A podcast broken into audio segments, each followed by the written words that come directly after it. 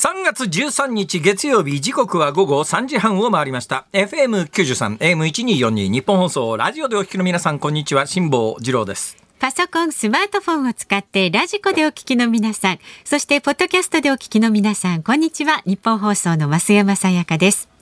辛坊治郎ズームそこまで言うか。この番組は月曜日から木曜日まで辛坊さんが無邪気な視点で今一番気になる話題を忖度なく語るニュース解説番組です。増山さん。帰ってきてくださって本当にありがとうございます。先週は内田アナウンサー、ね、ありがとうございます。アナウンス室長の実力というのを一週間ひしひしと感じましたよ。別にあの比較して内田君がどうのこうのというつもりはございません。はい頑張ってましたね内田さんね。年の子というのはあるもんだろう 年の子の褒められ方はどうかと思いますけど。本当に。どんな一週間でした？えっ、とね基本ぬぼーっとしてましたけど週末にちょっとだけあの北海道行きまして。週末にちょっとだけ北海道、はい、あれ？私と被ってますね。私も先週末北海道に行ったんですけど。ね行かれてました、はい、えー、そうですか。え、はい、ということはあの月目の内田君のラジオは、あのアナウンス室長としてはやっぱ責任上聞かなきゃいけないでしょ？そうですね。あの後ほどあの。リアルタイムでは聞かなかったんですか？リアルタイムはですね、えー、何ですいろいろ花粉症がひどかったり、ね、いや花粉症関係ないっしょ。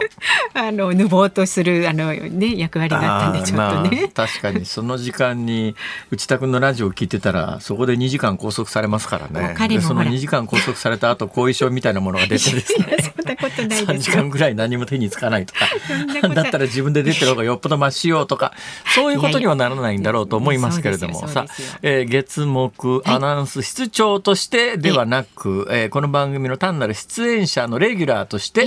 内田君の月目登場会を、えー、聞いた印象はいかがでしょう？えっ、ー、と辛坊さんがかなり頑張っていたないやいやいやいや私はもう別にそんなに頑張ることもないんですけど。っていただいてでもあの、えー、そうなんですよ。あのさ本当にさ、はいはい、俺まあなんか不幸だなと思うのは実際お家に帰ってもですねうちのかみさんにですね「内田君いじめすぎよ」とか言われるんだけど いやいや俺別にいじめてるつもりは毛頭なくてどんだけ気を使いながら分かってますよえー、やってるのかっていうのがですねうちのかみさんこの業界にいたはずなのに業界にいてその辺が分かってるはずなのにうちのかみさんですらいじめすぎだとか言うわけだから一般のリスナーさんがそう思われても不思議は何の不思議もないわけで。あんだけ気使って頑張ってだよ、それでなんかあの内田君いじめをしてるような言い方を取られ方をされるのは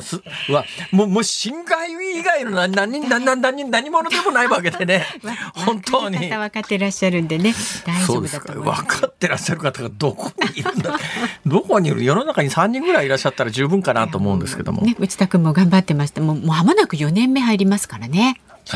さすが4年目になったなと私はつくづく思いましたね。えーえー、あの、えー、木曜日終わってからですね、はい、あの、ありがとうございましたっていうわけですよ。はいはい、ありがとうございましたって、いや別にあなたに私は何もしてませんけどと思ったんですが、ありがとうございました。4日間お世話になりましたと言いながらですよ。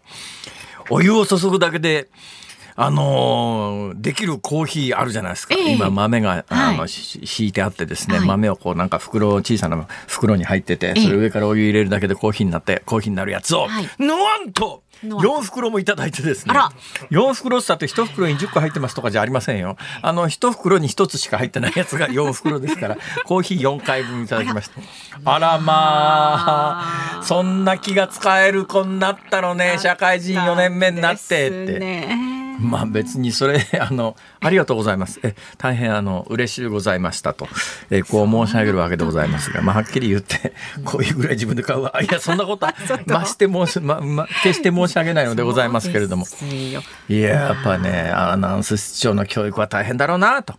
まあねいろんな方がいますからね。え、はい、えー、4年目か。そう。4年目か。早いもん。だから早いもんですね。丸3年っていうことですよね。だからこのコロナ禍で入社してきたんで私ね内田君のねあのリアルの顔っていうのをね まだねちょっとおぼつかない部分もあるんですよね。入社してからほとんどマスク姿なので。だからね今中学校とか高校かわいそうだと思いますよ。だってこの中学校高校ってまあ3年しかいないじゃないですか基本。その3年間の間に入学してきた時にマスクしてそのまま3年間マスクしっぱなしと。大学生に至っては授業そのものがないですからマスク以前に会ったことないっていう同級生が。まあまあ大学の場合はまだ1年ぐらいはまあどっかでねタイミング測りながら会えるかもしれませんが、ね、高校中学だと3年で卒業だから、だからクラスメートの顔をほとんど覚えずに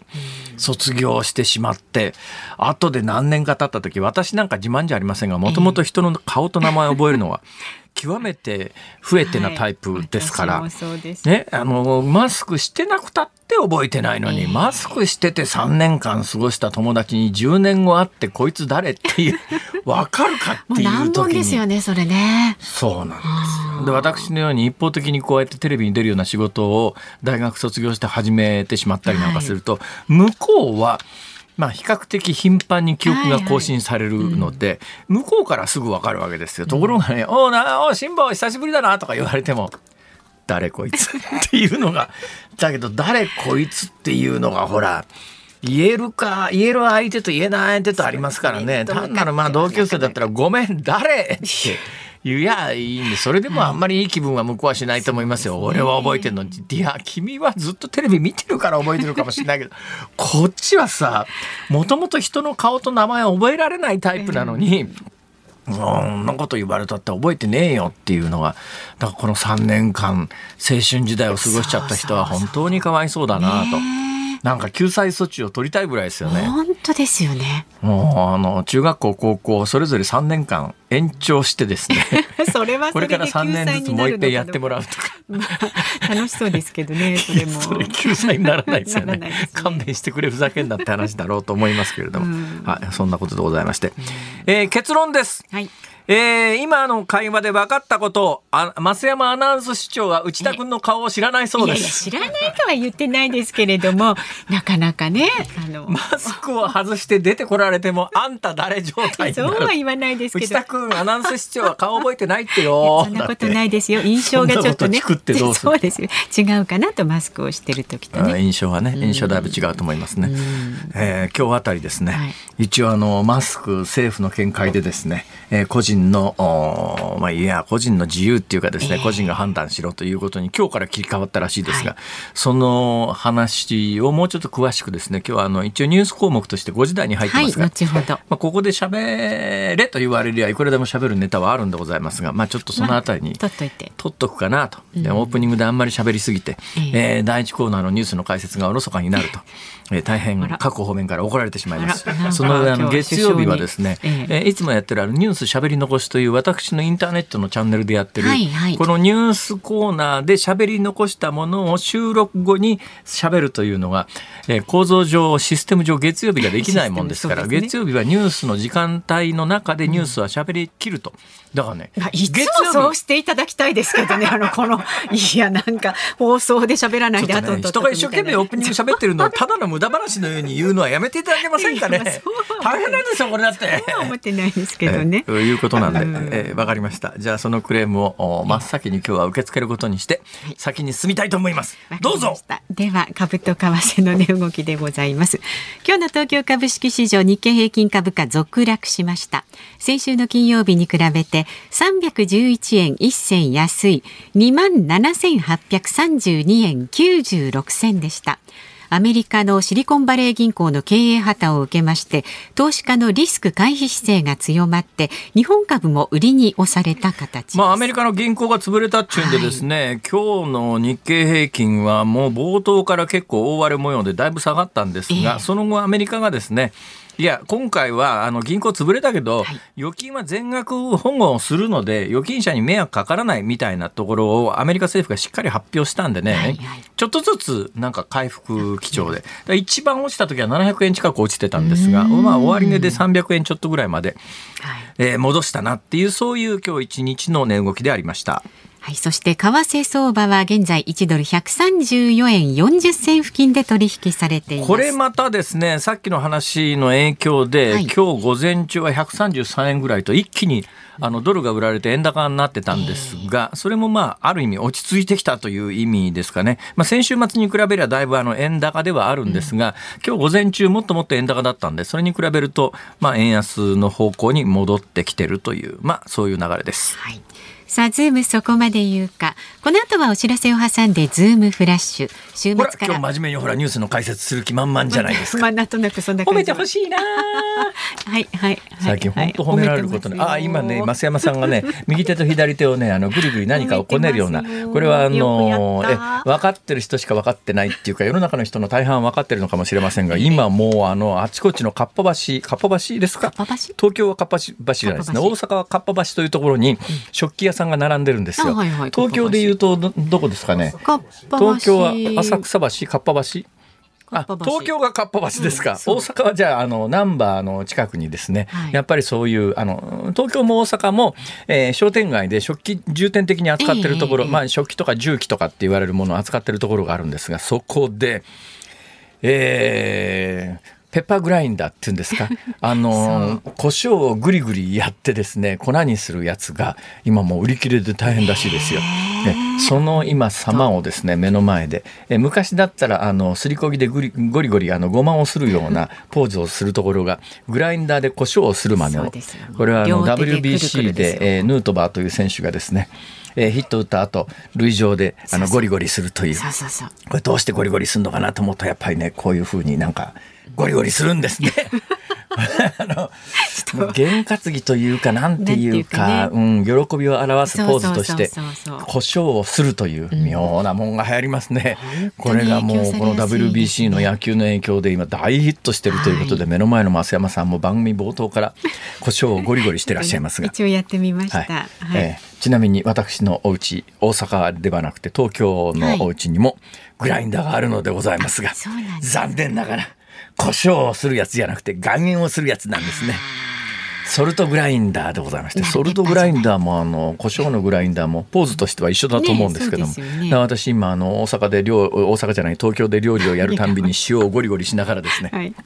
ヌートバーみたいなね。やってるんです一人やってるんだけど誰も突っ込んでくれない。ふっと見ますと誰もいない。あ俺一人でやってるっていう。なんかものすごく寂しい感じが。虚しい感じがありますけれども、はい、はい、ダメだ。こんなことを喋り出すと本当にキリがないわ。止まらないんで、えー、まずはこの後はズームフラッシュをお送りして。そして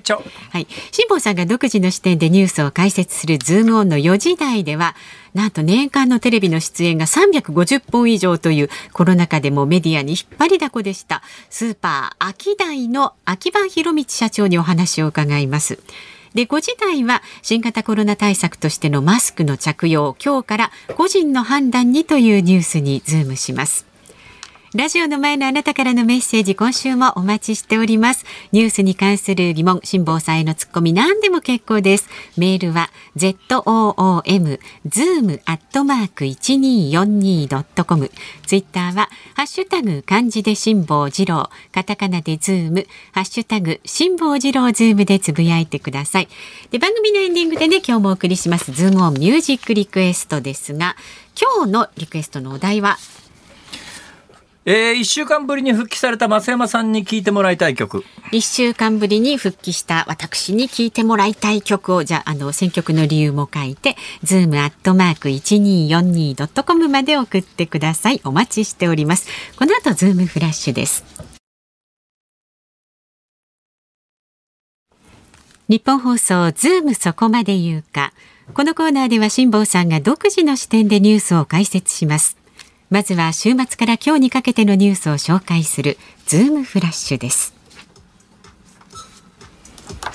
アメリカの連邦預金保険公社は10日スタートアップ企業向けの融資で知られるシリコンバレー銀行が経営破綻したと発表しました。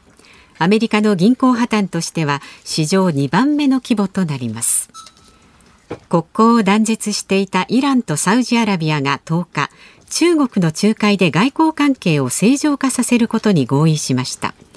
中東ではアメリカが長年影響力を示してきましたが今後中国の存在感が高まっていくとみられます。関連死を含む死者・行方不明者が2万2212人に上った東日本大震災から11日で12年を迎えました。フィリピンの入国管理局が11日窃盗容疑で日本が指名手配した藤田海里容疑者と熊井ひとみ容疑者をマニラの潜伏先で逮捕したと発表しました。2人はルフィを名乗る指示役を含む犯罪グループでかけ子をしていたとみられます。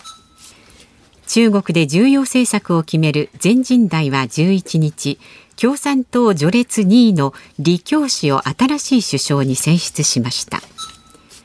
新型コロナ対策としてのマスクの着用が今日から個人の判断に委ねられます。着用が当たり前となった日常生活に変化が起きそうです。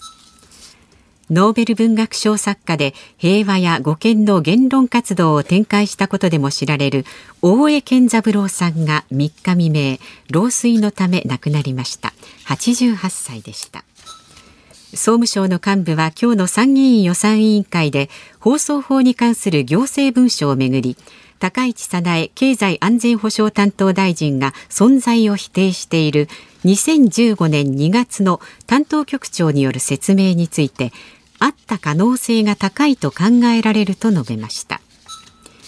野球の WBC 侍ジャパンは昨日オーストラリアに7対1で勝利し全勝で1次リーグを1位突破しました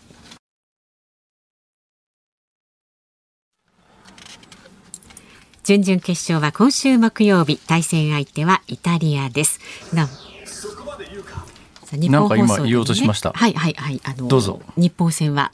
完全実況生中継でお送りします、ね、日本放送 WBC の野球の試合、はい、えー、完全生中継ということで、ね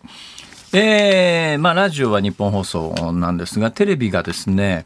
TBS テレビ朝日系か。でで、ね、えー、中継された試合の視聴率が手元にありまして、えー、初戦となった中国戦が関東41.9%関西35.8%。えー、韓国戦が関東44.4%関西37.6%チェコ戦が関東43.1%関西38.6%えー、オーストラリア戦が関東43.2%関西39.2%いずれも関西の方が5ポイントぐらい低いな、ね、なんでなんだろう。なんででしょう、えー、やっぱりねあの反権力のえー、意識が関西は強いから、なんか国民全体で盛り上がるみたいなもんに。なんだよ何を言ってんだよ。阪神阪神じ掛布とか岡田とか出てねえんだろうとかそういう多分人が結構 いらっしゃるんではなかろうかと私は推測いたしますが知りません、えー、これが今回の視聴率がどのぐらい過去と比べてすごいかというとですね、だって今もうテレビ自体の視聴率がもう軒並み下がってて昔はあのテレビの視聴率でもドラマなんかでも当たりは20%超えなんて結構あったのが、はい、今まあ10%超えたらもういいヒットしてるよねっていうそんな時代に過去と比べたらですね、えー、WBC 歴代視聴率今までのトップは2006年のキューバ戦の決勝。決勝のキューバ戦っていうのがあってこの視聴率が43.4%だったんですが。昨日は1次リーグで韓国戦で44.4%でそれを抜きましてですね。で過去の WBC の歴代視聴率の1位から5位までのうちその2006年のキューバというのが2位に入ってますがあと全部今回の試合。なんだかなんだかんだ言いながらテレビの視聴率が下がっている時代の中で今回の WBC の盛り上がり方は尋常じゃないっていう。だって野球知らない増山さんがですよ。いきなり番組の中であの胡椒を粉にする ペッパーミルというやつですね。ペッパーグラインダーとかペッパーミルとかっていうポーズをするぐらいですから、うん、面白かった。よっぽどですね。面白かったですか？面白かった。聞いてだって知ってます？野球あの野球って普通ほら普通7人でやってですね、えー、それにあの、えー、あ11人だったかな？えー、であの 1, 試合に1回だけあの監督がバッターボックスに立てるんですよ。そうなんですか？ちつまんねえな。そのくらいわかりますよ。あそうですか。あそうです。ももしやってちょっと思っちゃったじゃないですか。そうですね。えー、キワキワの線をボールを投げてもよかったんですが、それはちょっとあまりねアナウンス室長に失礼だろうと。もしかしたら今日あたりは内田君が一生懸命聞いてるはずなんで、えアナウンス室長であのレベルかとかいうふうに内田君に読ますのはよくないと思ってですね、大きくあの外れて絶対これはあのボールだなというはい。ええ牽制球だなというような分かるボールを投げてみました。はいさあその話を続けていて 時間がなくなってしまうとまた野球の話だけで終わったじゃねえかよとか言われてしまいますので、はい、一つ前ですね。ああ驚きましたね。大江健三郎さん最近あんまりあの消息が伝えられなかったのは、ね、お体の状態がそんなに良くなかったのかしら、うん、88歳老衰というふうに発表されておりますが、ノーベル文学賞の大江健三郎さんが、えー、今月の3日未明に亡くなっていたということが分かりました。うん、さあ冒頭のニュースですね、えー、このニュースフラッシュの中で一番トップのニュースはアメリカの、えー、シリコンバレー銀行というところがあの潰れたぞというのが、まあ、これ世界的なニュースになって、はい、それの影響で日本の株も今日いきなり下がったりなんかしたわけですが、えー、こんだけでっかい銀行がアメリカの銀行が潰れるのはですね歴代一番でっかかった銀行はですねリーマンブラザーズというやつでこのこれが潰れた時のまあ、負債総額っていうこれまあちょっと銀行の場合はですねなかなかこう言い方が難しいんですが、まあ、一般には負債総額みたいな言い方されてますけれども、はい、リーマンブラザーズ潰れた時の負債総額が65兆円ですからね。65兆円？今回はそのシリコンバレー銀行の総預金額で27兆円とかそんなんですから。だからまあゆやあのリーマンショックみたいなことには規模規模が全然違うんだけども、ね、だけどやっぱりシリコンバレー銀行って非常に注目されていたのはここはですねアメリカの IT 関係のスタートアップで企業を起こすと、うん、もうまずシリコンバレー銀行に口座作ろうねっていうのが合言葉になってる銀行でいやアメリカの最近の繁栄を象徴するような銀行なんで、ここが潰れたっていうのが結構大きなニュースになっております。なんで潰れちゃったかというとですね、最近のあの金利が上がって、まああのまあ、金利が上がるといろんなところでお金借りてるところ困るよねっていうだけではなくてですね、この番組では何回も紹介してますけど何回も説明してますがその国の金利がさ、えー、上がるということはその国のあれ？もうそろそろ終わるの私の耳元には音楽が聞こえておりますが、うん、うっそこの話あと30秒でまとめるのは無理だべさ。えー、まあ簡単に言うと、まあ、結果的にですねシリコンバレー銀行自体はアメリカ政府は救済しなかったんだけどもでも預貯金に関しては全額保護するって発表したんで、はいはい、今のところそれほど大きな混乱が広がっていないという、まあ、結論だけお話し真ん中すっ飛ばして結論だけお話ししました。ズームフラッシュでした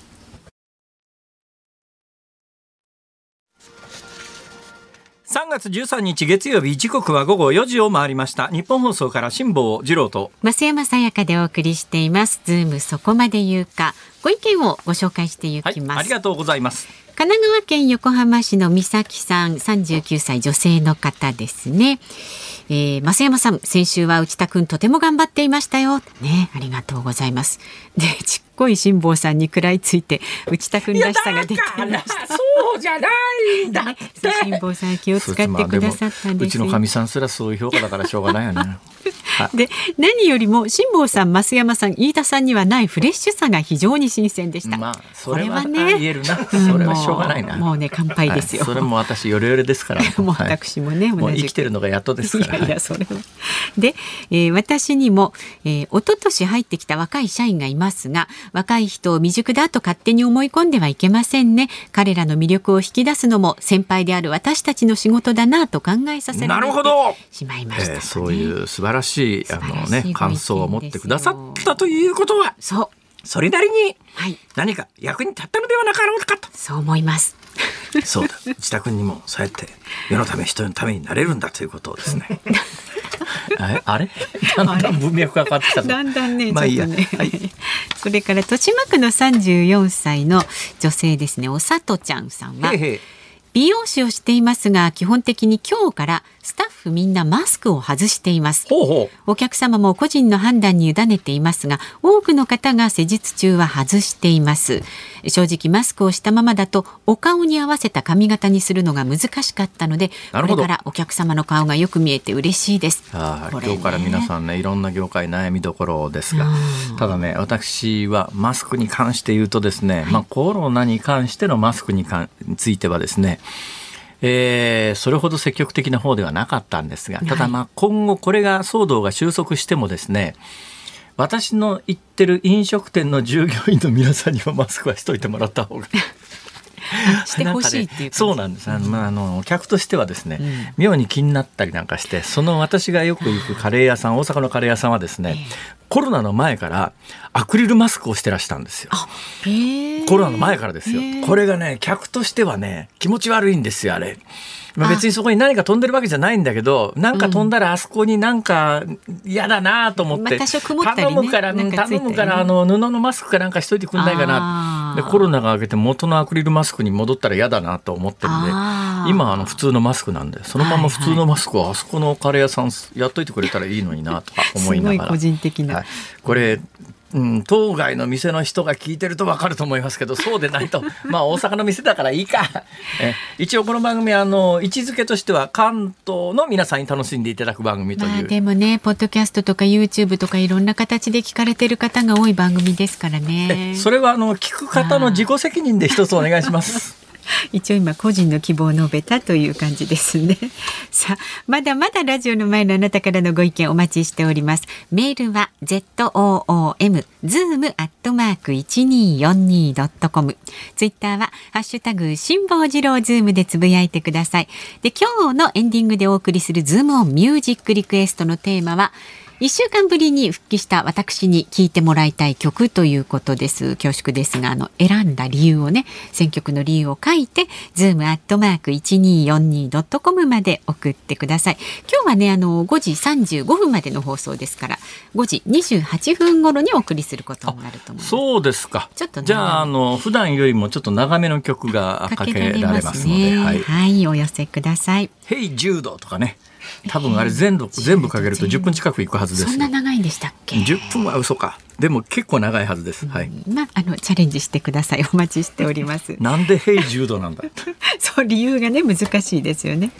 さあこの後なんですが年間のテレビ出演350本以上というスーパーアキダイの秋葉博道社長にお話を伺います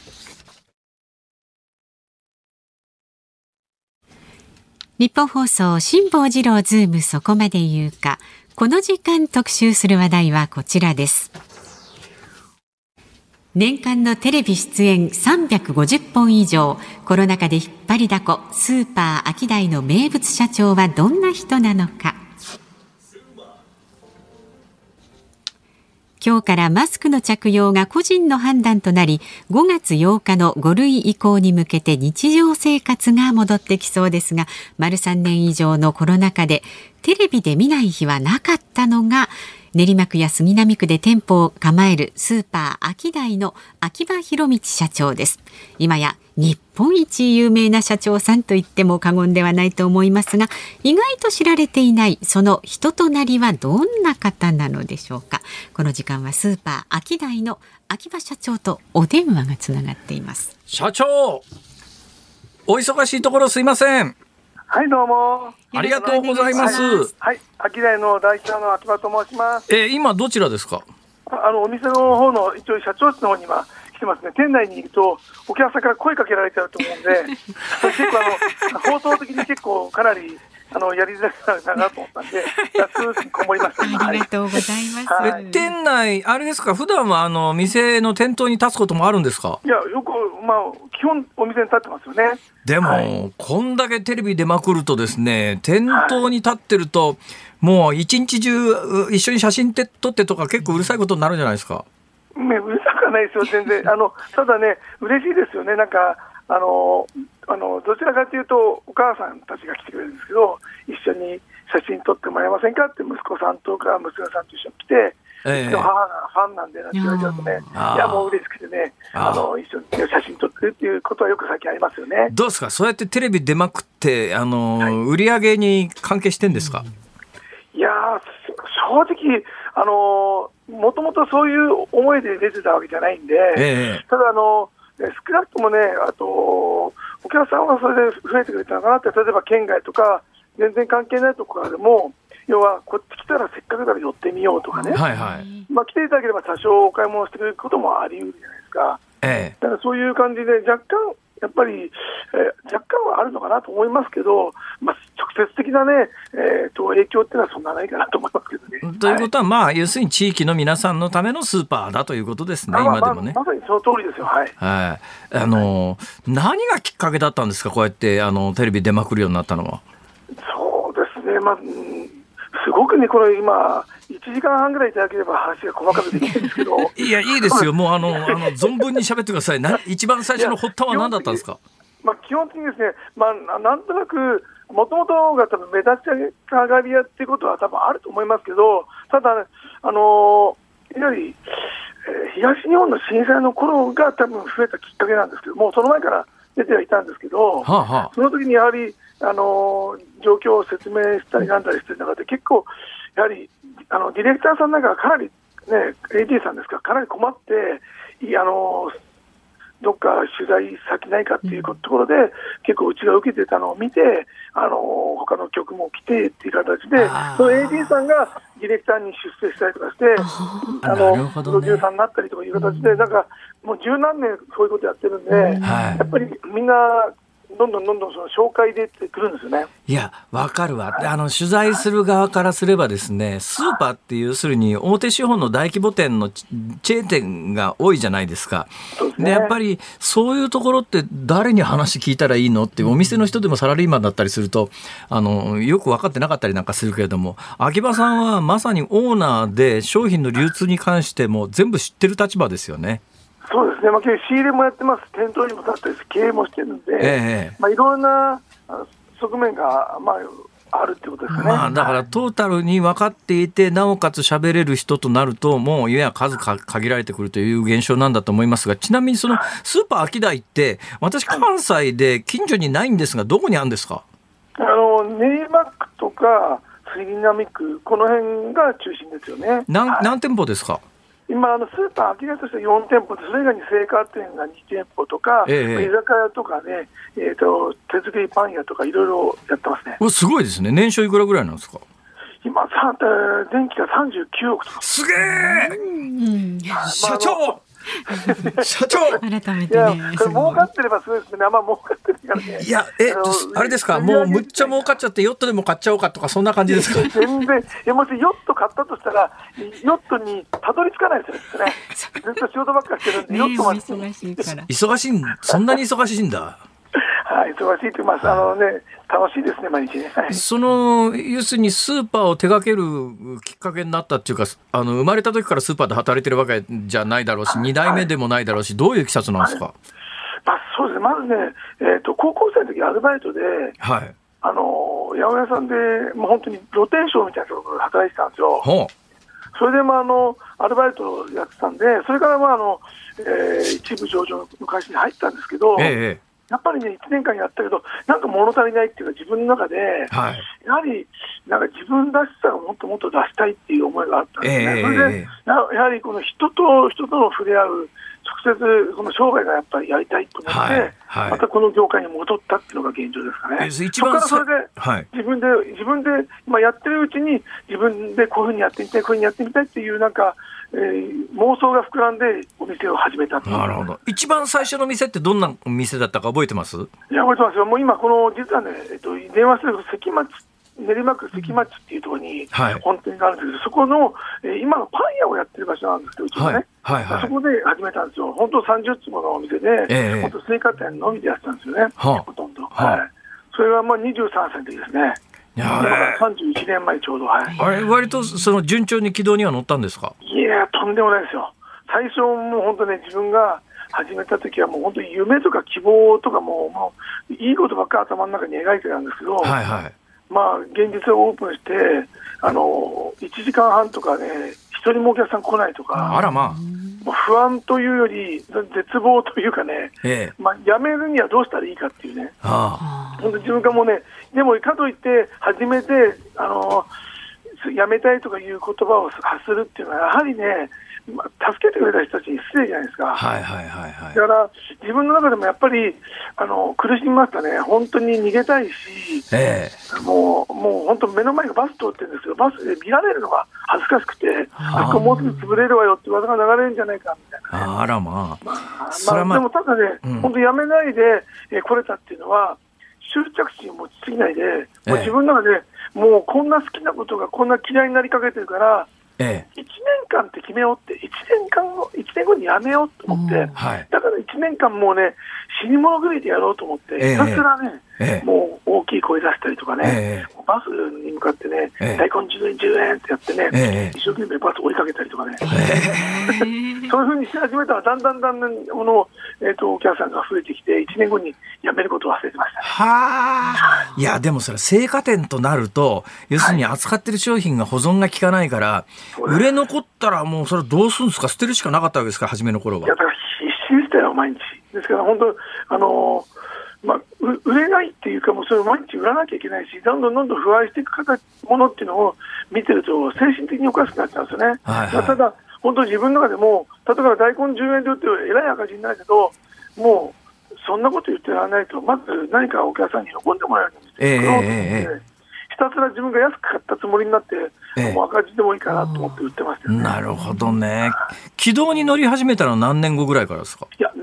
っていうか、実はね、これは早かったんですよ、その3月にオープン31年前の3月にオープンして、はいはい、でゴールデンウィーク明けぐらいには、ええ、要は、えーと、ぼちぼちお客さんが来てくれるようになったんですね。ほうほ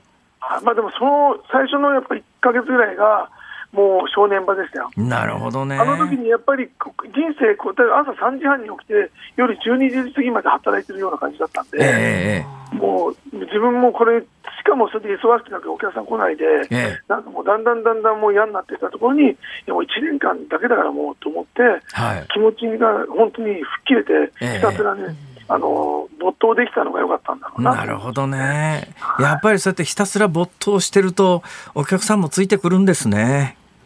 まあ、あの本当ね、口コミでお客さんが増えていったみたいなんですよ。ええ。なんすか？あの、口コミで、どういう口コミだったんですかね？社長が面白いっていうのか、あの、売ってるものが新鮮で安いっていうのか、どんな感じなんですか？多分ね、そういう意味では、あの、面白いかどうかとして、一生懸命の若いお兄ちゃんっていう感じだったんですよね、うん、若いお兄さんが一生懸命頑張ってるかなっていう、えー、まあ、母親みたいな方が多いじゃないですか、おばあちゃんとか、お世話さんでね、えー、それでやはりあの話して、自分、こんな思いで頑張ってるんですって、商売への志みたいなお話をすると、えー、じゃあ今度、お友達連れてきてあげるねって形で、お友達を連れてきてくれる、そのお友達がまたお友達連れてきて連れてきてるっていうような、そんなような形ですね。なるほど。さて、えー、今もうあの毎日テレビ出てるような状況ですが、どんな種類の話題、どんな話題の取材が多いんですか？いや、もう今日はもう、実はマスクのね、はい、マスク、今日からほら、あまあ今日はマスク一色でしょうね、それはね。そういうのが多いですよね、結局、それ以外にも本当にいろいろなことはいっぱいありますよ、ただ今日はもう、それでよ4つですか、取材。はあはあ、もう今日4つですか、はい、これしかし、1本の取材で5000円ずつ取っても結構な金になりますね、これ。それもらえるもんですかね、知らないですけど、今まであの請求したことないからか、もらってないですよね。あ何百回も出てもただですか？今日はただただの、ただっていう言い方も変ですけど、むしろね、これをいいじゃん、甘いとかさ、聞かれるじゃないですか、お客さんに。うん。はあ、あと、いつ頃安くなるのとか聞かれたりとか、いろいろ、あのそういう話をするのが基本的なあのテレビ局のを相手にそういう話をしてるんで、ええ、まあ、それを聞かれたからってお金くださいっていうのをお客さんにも言わないわけですから、はいはい。まあ、言われれば人に道を聞かれてね、道案内してお金を取る人はいないので、あだからそういう発想なんだ。それこそあの拘束されてテレビ局に行くとか、そういう時にはあの交通費なんかはくれるところもあります、えーえー、あまあ、拘束されてテレビ局に行くとなると、それ自体がもう仕事ですからね、それは多分違う。その時にあのテあのあのこういわゆるあの交通費みたいな形でいただけることもありますけど、請求したことはいかもない。なるほどね。むしろくれない、ノーギャラでいいんですよねって言われて、あいいです別に一銭も交通費もないも自分のあのパスもとかで言ってるんですけど、一銭ももらえない時もあります。交通費ぐらいはね、今あのテレビ局もだいぶ世知辛くなりましたからね。いやまあそうだいぶ厳しいんだろうなとか察しましたね。まあその商品の値段でいうと私今一番知りたいのはですね、私の行ってるよく近所のスーパーで。卵の値段がとんでもないことになってて値段がとんでもないことになってるだけじゃなくて商品がないんですけどどうなってんですかいや、卵はこれ、歴史的に高いですよ。あと、やはりあのあとね、約1か月ぐらいですかね、鳥インフルエンザということの蔓延がまだ懸念される時期があるんですよ、はいはいはい、ですから、この間はまだまだ、えー、どう変化するか分かんないですけども、まあ、基本的にね、大体ワンパックあたり、えー、大体250円ちょっとですかね。10個入りでね。10個入りで、まあ、あと高いのは270円ぐらいのもあるし、はいはい、安いただね、これね、えーと、うちは特売日で毎週日曜日とか、ここの本店に関してましては、ワンパック88円とかで売ってるんで。えー、それも完全に赤字ですね。これもうオープン以来ずっとやってるんで、もうそれをもう今告知してないのにお客さん来ていただいてるんで、だからあの告知してないで来てるってことは、やめるっていう手がないんですよ。なるほどね。だから並んで期待してるお客さんの顔を見たら、やらざるを得ないなっていう状況でやってるでもそれだと売れば売るほど大赤字ですね。もうだからもう200パックとか限定でやってますよね。200パックだって 1, 1パックで200円赤字出たら2、2が4万円ぐらいの赤字になっちゃいますね、それね。そうそうもうこれはもう本当、お祭りだな、お祭りで毎週毎週、あのイベント料として払ってると思います、あなるほど、ね、まあ仕方ないなと思ってます、ただ問題なのはね、その卵自体が今度、入荷が、あのじゃあ、その赤字でもいいからって集めようとしても、揃わないことがありますってことはもう言われてるんですよ。あ赤字でも売れないと。どうなんですか、ね、ええ、あの今あの、いや、まあ、4軒スーパーやってらっしゃるっておっしゃいましたけど、はい、いや、まあ、あの全国展開の大規模の大手スーパーにいや比べるや、まあ、いわゆる資本的には零細じゃないですか。でやっぱり、ね、あの仕入れするときに、まあ、大手スーパーの全国チェーンでやってるようなところは、やっぱり仕入れの規模が違うだろうと思うんですけど、そういうところと、なんか対抗しながら、あのスーパーを個人経営してしてするって、すげえ大変だろうと思うんですが、どうなってるんですか？そうですねあのやはりねあの、大手には大手のいいところもあると思うんですよ。ええ、でただ私たちこういう本当に街の小売店っていうのは、お客さんとの距離が近いんですよね。はいはい、あすごくね、なんか、あったかいっていうか、ええ、まあ、その大手に行くと、まあ、あのどっちかというと、商品を見て、ただ地に移しても買うっていうようなものですけど、人から買うっていうようなイメージでしたね。はいはいはいはい。だからあのその商品を、もうだから、これ買ったわよとかね、こんなに買ったわよっていうお客さんがね、言ってくれるんですよ、ありがとうねみたいな感じで、あとこれ何が美味しいの？みたいな、そういう会話が常にあるようなイメージですよね。ちなみに、まあええ、お客さんの顔が見えるからこそ、自分の自信のあるものを売りたいっていう思いが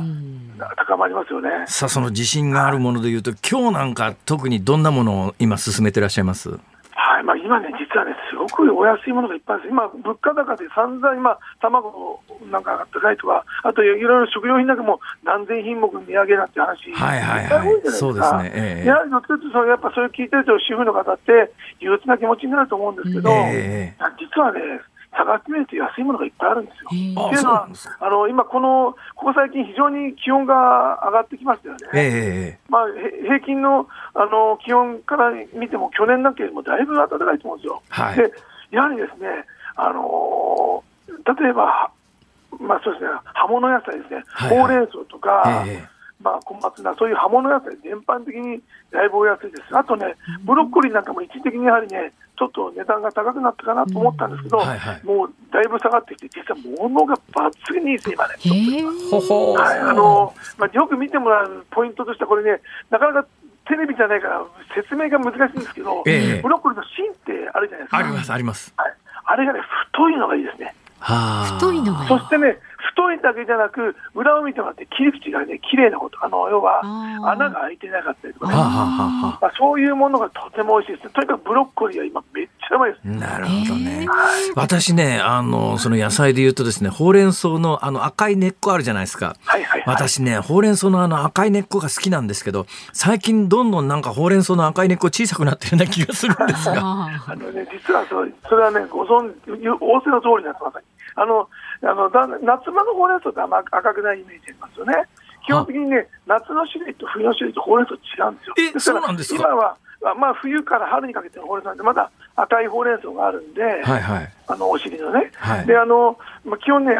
外で作って甘みがあるっていうのは、ね、やっぱ霜が降りたりとか、ええ、そういうものが赤くなりやすいですよね。であの軸も太くなりやすくて、そういうのがね。はいはいただやはりね、今、見た目を重視するものが多くなっちゃってるんで、えー、あのやっぱりあの露地栽培じゃなく、やっぱトンネル栽培ってて、ええ、いわゆる外で霜を降りないように、はい、であの雨風を避けられるように、あのビニールハウスみたいなトンネルみたいなところで作ってるものも結構多いんで、え、そういうものはちょっとだんだんだんだんあの赤いものが薄くなってきてるのはありますね。なるほど。さて、えー、あの社長、社長って言っていいのかな、はい、社長っていうより、なんかあの八百屋のおっちゃんみたいなイメージなんですけど、秋葉さん、どうですか、はい、今、この経営してて、一番の悩み、なんですか？物がバンバン上がってるじゃないですか。はいでお客さんの収入っていうのは基本的にそんな変わってないわけですよね。えー、であのまあ、本当いろいろな問題があるんですけど、結局、価格転嫁っていうのがしきれないんですよ、あまり。はいはいこれだけの品目が複数回上がると、この間値上げしたばっかりにまた上げるのは申し訳ないなと、えー、でしかもやはりこれだけね、長年支えてくれてね、応援してくれたお客さん、もうまさにファンみたいなお客さんなんで、はいはいはい、まあ、そういう人たちをやはりね、あのーまあ、そういうお客様たちに、今、この苦しい状況の中で、ね、値段を上がったら上げます、上がったら上げますということが、今、なかなかしづらい状況ですよね。えー、だから価格への関心度が高まっている時期なんで、えー、まあ、やはりお店側としてもなるべくこらえる、そうすると、売り上げはあるんだけど、利益率っていうのは非常に下がっている、まあ、そこに行って国の方はあのいわゆるあの賃金を上げましょうという、はいはい、言うじゃないですか、はいはい、結局、私、経営者からしたら、ええ、あの売上上がってるけど、収益が変わらない、でしかも運営費も上がってるんですよね、はいはい、電気代とかガス代とか、まあ、そういうものも全然上がってるのに、え、まあ、結局、収益上がらないのに、お給料を上げなきゃいけないよと、まあ、これ、当然お客様にあのお給料を上げるっていうことに関してあの従業員にスタッフにお給料を上げたいっていう気持ちはもうめちゃめちゃ持ってるんだけど、えー、やはりねそこっていうのはもう本当ねで上げるけど、赤字になっちゃって、ね、経営が成り立たなくなっちゃうのも、これも全然ありがたい話じゃないんでね、いやもう、よくわかります。それが本当ね、頭痛める、えー、日本気持ちはもう家族と同じようにスタッフのこと思ってるんで、えー、バンバンお給料上げたいと思います、ね、いやそうですね、はい、日本中の経営者が抱えてる同じ悩みだろうと思います。うん、なかなかあの後ろであの電話もかかってきたようですから、えー、そろそろあの社長業に戻っていただいて、お忙しいね お時間本当に忙しいのにすいませんでした。ありがとうございます。はい、どういたしまして。どうもありがとうございます。ご活躍ください。ありがとうございます。失礼いたします。スーパーアキダイの秋葉弘道社長でした。ニッポン放送辛坊治郎ズームそこまで言うかをポッドキャスト YouTube でお聞きのあなたいつもどうもありがとうございます。ニッポン放送の増山さやかです。お聞きの内容は配信用に編集したものです。辛坊治郎ズームそこまで言うかはラジオ局ニッポン放送で月曜日から木曜日午後3時半から毎日生放送でお送りしています番組はラジオの FM93 AM1242 に加えてラジコでもお聞きいただけます。ラジオラジコではポッドキャスト YouTube 版にはないコンテンツが盛りだくさん。アトムさん吉田由紀ちゃんの中継企画さらに辛坊さんが「夕刊富士」の気になる記事を解説するコーナーそして辛坊さんが聞きたい曲をお送りする「ズームオンミュージックリクエスト」などラジオラジコでしか聞けないあんなことやこんなことがいっぱいです。ポッドキャスト YouTube を聞いた後はぜひラジオラジコで辛坊治郎ズームそこまで言うかをお楽しみください。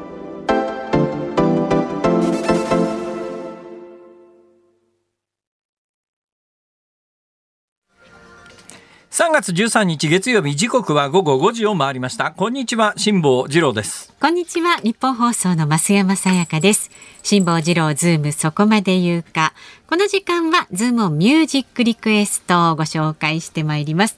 今日のお題はですね一週間ぶりに復帰した増山さんに聞いてもらいたい曲ということでありがとうございます。まずは千葉県東金市の千葉のチューリップさん61歳女性の方。リクエスト曲は AKB 会いたかったです。内田アナウンサーは初々しくも一生懸命な様子でそれはそれとして楽しかったのですがやはり安定安心の増山アナウンサーに会いたかったです。待ってました。よさやかさん。ってなんかこれあの自画自賛してる 嫌なやつみたいな増山さんの関係者が送ってくださったメールではないですね。ですけどね。お知り合いでもないですね。違いますね、はい、ありがとうございます。でもそう思ってらっしゃる方は多いと思います。別に内田君が悪いわけじゃなくて増山さんに会いたいいやいやねあのね、はい、それぞれありますからね。特徴が。続いて大阪府の淀屋橋大江大江橋さんですね。51歳男性の方は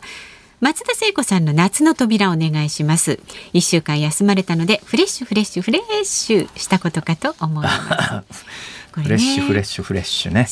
この番組の最初のニュースコーナーがフラッシュって言うんですけどね。そうですね。あの打ち合わせをするたびにこのフラッシュフラッシュフラッシュって言って 私毎日品種を買うことになっております。はい。よく言いますよね辛坊さんね。それから66歳男性神奈川県横浜市の影丸さん。1週間ぶりに復帰した増山アナに聞いてもらいたい曲は帰ってきたウルトラマン炭治郎。帰ってきたぞ、帰ってきたぞってやつですね。はい、はい、えー、心強い存在の増山さんといただきました。ありがとうございます。続いて、えー、新潟県の田舎っぺ隊長さん54歳男性ですね。一週間増山さんが留守で辛坊さんは増山さんに話をしたくて聞いてほしくて仕方ないんだと思います。そんなことないです。はい。ないんだと思います。なのでクレイジーケンバンドのタイガードラゴンリクエストします。タイガードラゴン。俺の話を聞けね。はい。そしておと長野県のピースケさん60歳男性はですね、えー、辛坊さん増山さん戻ってきて今日は会長ですね。やはり昭和41年生まれの方が近くにいないと辛坊さんは生きていけないのではないでしょうか。この方は。昭和41年生まれ日の絵馬、ね、はい奥様も日の絵馬っていうのをねご存知？ああ私の奥様ですそう。増山さんと大阪の奥様にも、ね、本当にねその私の周りにいる女性でね昭和41年生まれ多いんですよ。あらまあ。はい。私最初に増山さんと番組っていうのを聞いた瞬間に、はいうん、え？またか お家に帰ってるような どこにいても。母じゃねえわ。いやいや、はい、それでね、ぜひね、大阪の奥様にも聞いていただきたい歌が。昭和41年のヒット曲で、骨まで愛して。昭和41年のヒット曲なんですか？昭和41年のヒット曲は、昭和41年生まれの人は知らないでしょう。知らないけど、はい、まあ、この曲はね、もちろん。城拓也さん。拓也さんね。ジェットストリームは違う人？達也さんね。あ、達也さん。同じような渋い声ですけどね。はい。それから新囚人さんからはですね。へへリクエストはサムスミスのマネーオンマイマイン。増山さん。でね、増山さんって聞こえる洋楽、ね。増山さん。はい。ええー、わかりました。はい、いやいや、皆さん本当にいろいろありがとうございます。ありがとうございます。増山さんどうしましょう？いやこれ辛坊さんに決めてえ私が決めるんですか、えー、そうですね。好きなもので。わかりました、はい、悩んでおります。洋楽行こうか。サム・スミス Money On My Mind。じゃあ久しぶりにね。増山さん。そう。増山さんって言ってるの確認してください。はい、ありがとうございます。さあまだまだ番組へのねご意見はこちらまでお寄せください。メールはズームアットマーク一二四二ドットコム。ツイッターでもどんどんつぶやいてください。ハッシュタグ辛坊治郎ズームでつぶやいてください。お待ちしております。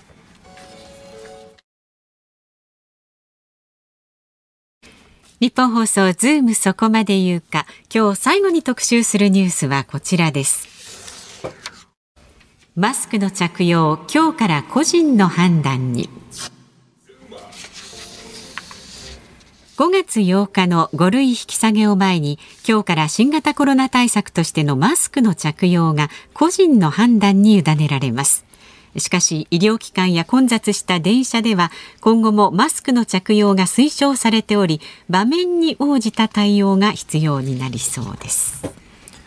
定点観測私この日本放送に仕事に来る途中の築地あたりや、はい、あるいは銀座4丁目界隈えー、今日ご報告を一つしますと私もすでにツイッターに上げましたが銀座銀座4丁目には三越という百貨店がありまして、うん、この三越という百貨店の前にはあのライオンさんというのが昔からいますが、はい、えー、あのライオンさんはこのコロナの期間中ずっと大きなマスクをしていたんでありますが、ね、今日前を通りかかったら三越のライオンのマスクが取り外されておりましてそこを歩いていたカップルが、はい、あマスクしてないって言いながらちょうど私の目の前を歩いていきました、うん、そのカップルはマスクはしてらっしゃいました、えー、ここを歩いてくる途中でマスクしていない人がどのくらいいらっしゃるか。かつてこの報告はしたことがありますよね、はい、えー、今日私が確認したのは6人マスクをしていなくてそのうちの半数3人はジョギング中でした。えー、それ以外にあの外国人の人はほとんどしてませんね 築地界隈の、うんうん、えー、明らか外国人の人はマスクをしてらっしゃいませんが、えー、まあ外国人だかどうだかわからないっていうケースもありますんで6人というのはここ最近私がカウントした中では一番多かったですがそれでも全体のまあ、1割はとてもいかないですね。数パーセントですね、はいはい、つまり今日から何かが劇的に変わったという感覚はゼロでありました。私もゼロでしたね。いやなんでそうなるかというと理由は単純で、うん、多くの国の場合マスク着用は本当に義務なんですよ、うん、しないと罰則だったり、えー、と捕まったり するわけです、ところが日本ではいや今の原稿で言うとマスクの着用今日から個人の判断にっていう原稿じゃないですか。じゃあ昨日までどうだったんだっていうと日本でも日本でのマスクはそもそも昨日までがお願いベースですから、これが昨日まで罰罰則等を伴う義務だった場合は今日から義務ではなくなりましたっていうと、うん、はあ今日から義務じゃなくなったんだって言ってマスクを外す人が続出するかもしれませんが、うん、そもそも昨日まで義務じゃなかったわけだから、昨日まで義務じゃなかったのが今日から義務じゃなくなりましたって言った時いや昨日までも義務じゃねえしっていう、うん、今日は今日から個人の判断になりましたって言われてもいや昨日までも個人の判断でしょ別に。うんうん。だからと今まで別にあの強制されてつけてたっていう感覚を持ってる人が少ないので、はい、今日から個人の判断ですって言われても いや別に昨日まで俺別に自分の判断でつけてたわけだし今日から個人の判断って言われたって何も変わらないわけで。なんでつけてたかというと私なんかつけてた理由は明らかですから、ね、ただ一つですから。一つ。ええ。はっきり言って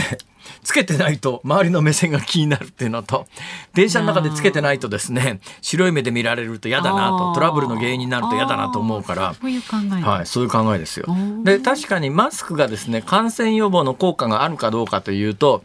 えー、映らない効果はほとんどないと思いますね。ただし、映さない効果はそれなりにあるんだと思います。うん、その人が持ってるウイルスその他がゲホンゲホンとかクシャンクシャンとか言った時にダイレクトに出るのとワンクッションあるのとでは、それはやっぱり物理的にだいぶ違うだろうと。で、今年やっぱり、あの、去年の年末私申し上げたことがあるんですが、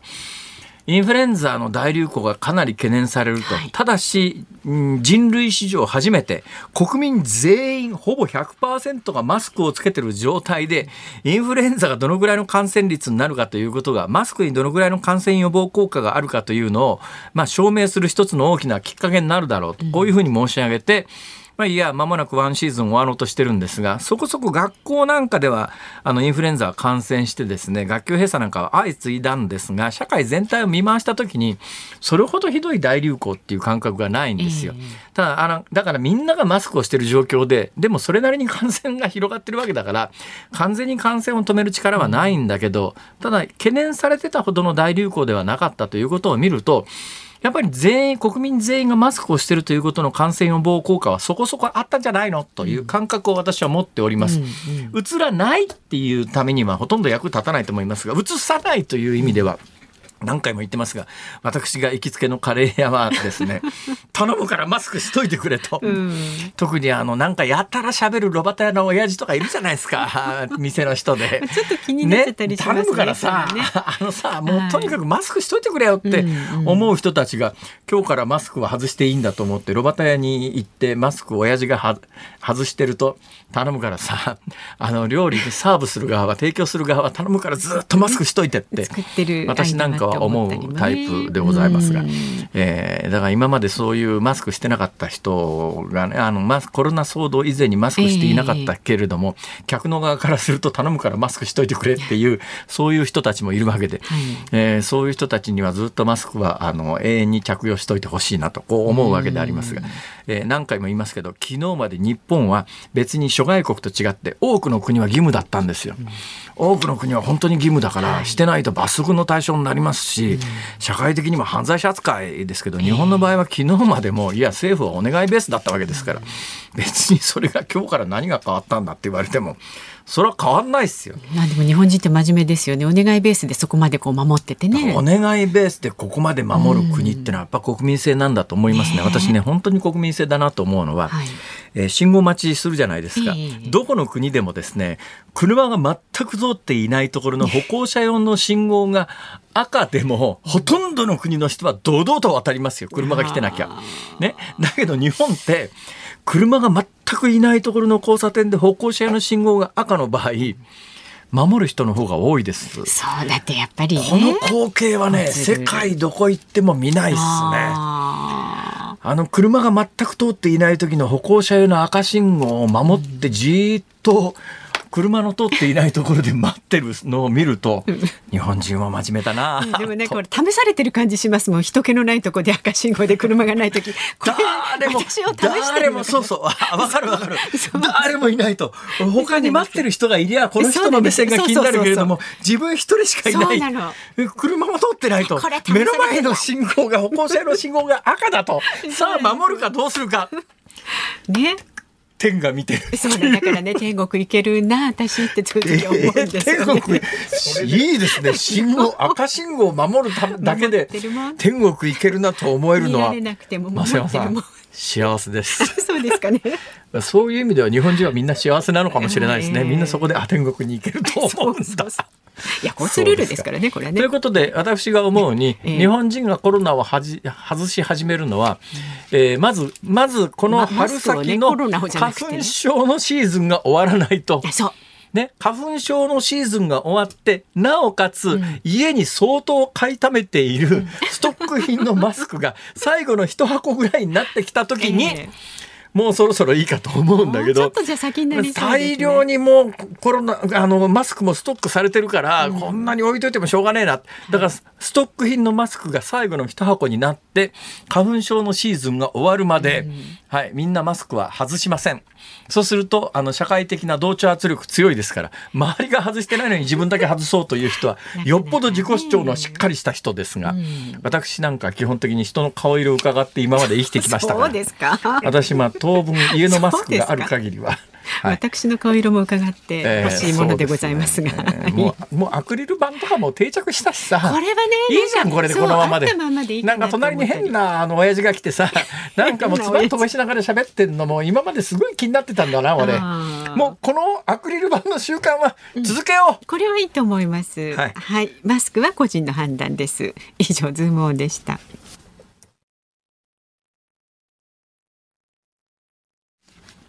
ズームオンミュージックリクエストをお送りしたのは、ラジオネーム、信州人さん、ゼック東京さん、中1秒、怪我3本さん、633。えー、4人、4名、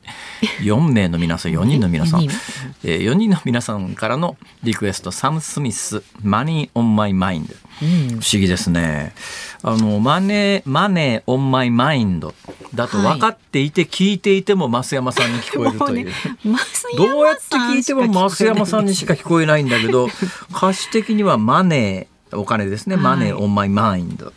ていう曲のタイトルなんですが、うん、不思議だな。これは。空耳にしては。空耳ってあの歌詞カード見たら、はいはい、あこういう歌詞なんだって分かって一遍分かるとそういうふうに聞こえるもんですけどね。うんね、これは歌詞が分かってても やっぱり空耳が続くという、えー、強烈な空耳ソングでございますが。不思議な曲ですけれども、はい。えー、いうことでございましてね、はい、えー、今日はあの月曜日ですんで、えー、いつもより5分延長してもうちょっと長い曲かと思ったらそんなに長くもなかったと。えー、こう余ってしまった時間をどうするか。いや話はいくらでも何でも喋れるんですよ、今日はニュースねあの何度も申し上げておりますが私の YouTube 辛抱の旅でのあのニュース喋り残しというのが、今日は月曜日でないもんですから、今日喋り残してることたくさんありましてね例えばですね、高市早苗さんがあの熱この文書が熱その文書が熱捏造だったらもう大臣どころか国会議員まで辞めるって単価切ったやつが、はい、なんかねまるで総務省がうん、総務省がというか、まあ、総務省は自民党じゃないんですけれども、うん、まあ、現政権に仕える立場ですよね、今の官僚の人たちが。ところが現政権に仕える官僚の皆さんが、どうも後ろから鉄砲撃ってんじゃねえのっていう構図になってまして、ものすごいスピードで総務省が、いや、あの文章は本物ですって、ええ？ー、みたいな、本物ですというふうに認めて、でそれから、いや、あ大体あの文書に書いたら、あの大臣レク自体がそんなもんが、あの全くそんなもんなかったんだみたいな、あったかどうか記憶にもねえしみたいな話したら、今日になって、いやあのレクは何月何日にありました、はい、みたいな、ねえー、そういうことをこう総務省が率先して言うと、はいはい、なんか、まあ、あのよく言われる表現でいうところの後ろから鉄砲を撃つという目に今後どうなっちゃうんですか、ね、現政権の中でというか今の官僚の組織の中で、はい高市さんあるいは高市さんを追い落とすことによって何かの波及効果を得たいと思ってる人たちがいるんだろうな。じゃあどんな波及効果を得たいと思っているのかというところはなかなかねえー、公的電波にそぐわないので私の YouTube をご覧いただくとってそこへ誘導するのかそういうネタ方が失礼だろうっていうね。本当ですよ、はいえー、いやそんなことありませんよ。あの基本的に誠心誠意お伝えしております。お聞きの皆さんのためにね辛坊さんはね日々ね、はい、えー、で今週の動きですけれども、はい、今週はあのガーシー参議院議員の、はい。えー、新たな懲罰案というのが審議始まってですねおそらくもう水曜日週の半ばには、うん、えー、今度は除名ということに一発除名。一発除名というか二発目だしから二発目除名というのかな、はい、いうことになるとあの繰り上げ当選なんですがこれあのテレビ局がねマスコミが繰り上げ当選を発表するときに、はい。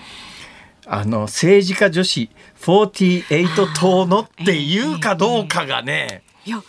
言うんじゃないですか？それはまあ公の名前だからね、うん、言うことになるわけで言わざるを得ないんでしょうけども。うん、それ絶対放送では使えないようなものを正当名にしたらどうするんだろうね放送局の扱いとしては。よくどうするんですかね。いちいちピーピー入れるんですね。いやピーピー入れたらわけわかんなくなるでしょう。確かに、